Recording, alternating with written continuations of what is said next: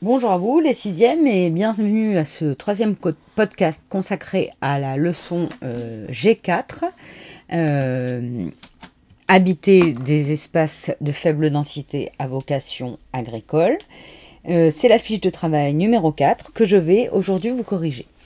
Je vous demandais d'abord d'ouvrir votre manuel aux pages 230-231 afin d'observer deux documents. Euh, le document euh, intitulé euh, Chiffres clés et la carte intitulée Les espaces à vocation agricole. Alors, sur ces documents, je vous présente d'abord, je vous lis d'abord le document intitulé Chiffres clés.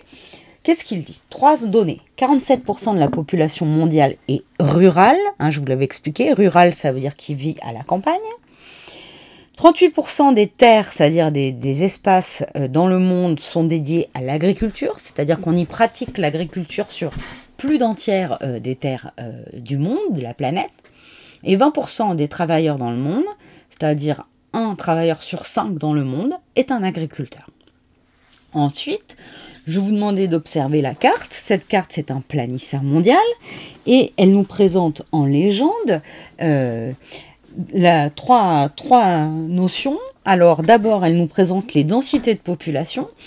Un point représente un million d'habitants. Donc dans les espaces, plus il y a de points gris, plus la densité de population est forte. Moins il y en a, plus la densité de population est faible.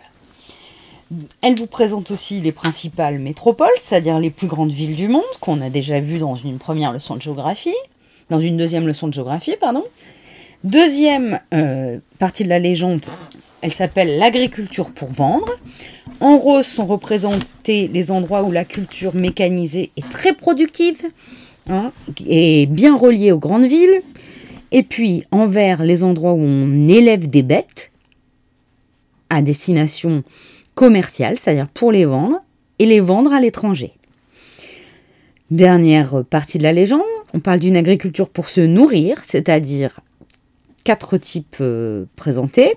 Une agriculture vivrière, c'est-à-dire où on consomme ce qu'on produit, où on mange ce qu'on cultive, à faible rendement, c'est-à-dire dans laquelle bah, ce qu'on produit, euh, ça donne pas beaucoup de récoltes. Hein. Une agriculture vivrière à fort rendement, alors c'est la même chose, on consomme ce qu'on produit, mais là on produit beaucoup avec des récoltes importantes. C'est en jaune foncé, orangé. L'élevage nomade, c'est-à-dire un élevage qui est pratiqué par des bergers qui se déplacent, euh, c'est par exemple le cas des nomades, des Touaregs du Sahara, hein, qui pratiquent l'élevage de bétail. C'est les régions vert, euh, clair ou les, ou les euh, éleveurs de Mongolie.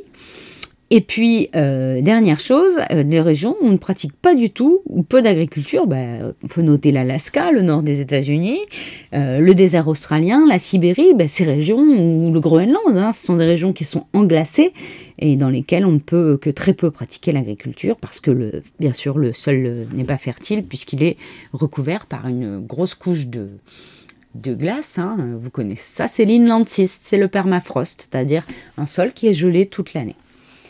Alors, je vous demandais, je vous posais ensuite euh, plusieurs questions. Première question, elle portait euh, sur euh, l'encadré chiffre clé. Alors, je vous demandais d'abord quelle part, quel pourcentage de la population du mondial vit dans les campagnes. Eh bien, c'est 38 c'est 47% C'est-à-dire que presque la de presque la la moitié du, des gens qui vivent sur la planète vivent dans les campagnes. Ensuite, je vous demandais de recopier et compléter la phrase suivante. C'est presque là hum, hum, hum, de la population mondiale qui vit dans les campagnes. Eh bien, vous l'avez trouvé. C'est presque la moitié de la population mondiale qui vit dans les campagnes. Attention, ce n'est pas parce qu'on vit à la campagne qu'on pratique forcément l'agriculture. Si je prenais un exemple de quelqu'un que vous connaissez, si je prends l'exemple de Madame Rigou, ben Madame Rigou, elle habite à la campagne, hein, euh, en, dehors de Limoges, mais Madame Alibert, une prof de SVT. Il y a plein de collègues, par exemple, comme ça, qui habitent à la campagne. Mais ils ne pratiquent pas l'agriculture. Donc attention, la moitié quasiment de la population mondiale vit dans les campagnes, la majorité dans les villes, presque la moitié dans les campagnes. Mais tout le monde n'est pas agriculteur. Et dernière question, sur quelle part des terres dans le monde pratique-t-on l'agriculture? Eh bien, on la pratique sur 38% des terres dans le monde, c'est-à-dire presque 40%. Hein c'est-à-dire que presque 40% des terres dans le monde sont consacrées à l'agriculture. On y, on y élève ou on y cultive quelque chose. Je vous demandais ensuite de regarder la carte bilan, page 230-231, et de répondre à mes questions. Alors, première question, euh, en observant la légende de la carte, je vous demandais de répondre à la question suivante. Quels sont les deux usages de l'agriculture dans le monde? C'est-à-dire, en gros, pourquoi, quelles sont les deux manières dont on utilise l'agriculture? Vous pouviez formuler votre réponse ainsi. On utilise l'agriculture pour hum, hum, hum, et pour Eh bien, c'était facile. En fait, il suffisait de reprendre les grands titres des légendes. On utilise l'agriculture dans le monde pour vendre et pour se nourrir, hein, soit pour la vente, soit pour se nourrir. Elle finira toujours par nourrir les hommes, mais directement ceux qui cultivent, ceux qui pratiquent l'agriculture, eh bien, ils le font soit pour vendre le produit de leur récolte, soit pour manger directement. Hein, l'agriculture qu'on vend, c'est l'agriculture productive, l'agriculture commerciale, et celle qu'on mange directement, vous rappelez, c'est l'agriculture vivrière. En utilisant les deux catégories d'agriculture que tu viens de trouver, dis à quelle catégorie appartient chacune des formes d'agriculture qu'on a vues dans les études des cas. Par exemple, les grandes plaines aux États-Unis, bah, il s'agit d'une agriculture commerciale, une agriculture pour vendre. Le pays Odogon au Mali, même s'ils vendent leurs oignons, ils pratiquent quand même une agriculture vivrière avec leur jardin potager. Et puis, s'ils pouvaient, ils pratiqueraient l'agriculture vivrière pour le mil. Alors, je vous demandais ensuite de regarder la France et de vous demander quelle catégorie d'agriculture est principalement euh, pratiquée en France. Euh, alors, ben, quelles sont les catégories d'agriculture qui sont euh, principalement pratiquées en France? La France, si vous la regardez, elle est colorée en deux couleurs différentes. Elle est colorée à la fois en rose et à la fois au nord en vert. Alors effectivement, en France, on pratique une agriculture, une culture mécanisée, c'est-à-dire avec des tracteurs, des machines très productives, notamment dans la région autour de Paris, le bassin parisien. On, cultive beaucoup, beaucoup de céréales qu'on va vendre aux industries agroalimentaires. Et puis, on pratique aussi un élevage commercial euh, dans lequel on va vendre à l'étranger. Je peux prendre l'exemple de la vache limousine, qui est, euh, élevée pour sa viande et qui est ensuite vendue à l'étranger parce que c'est une viande excellente.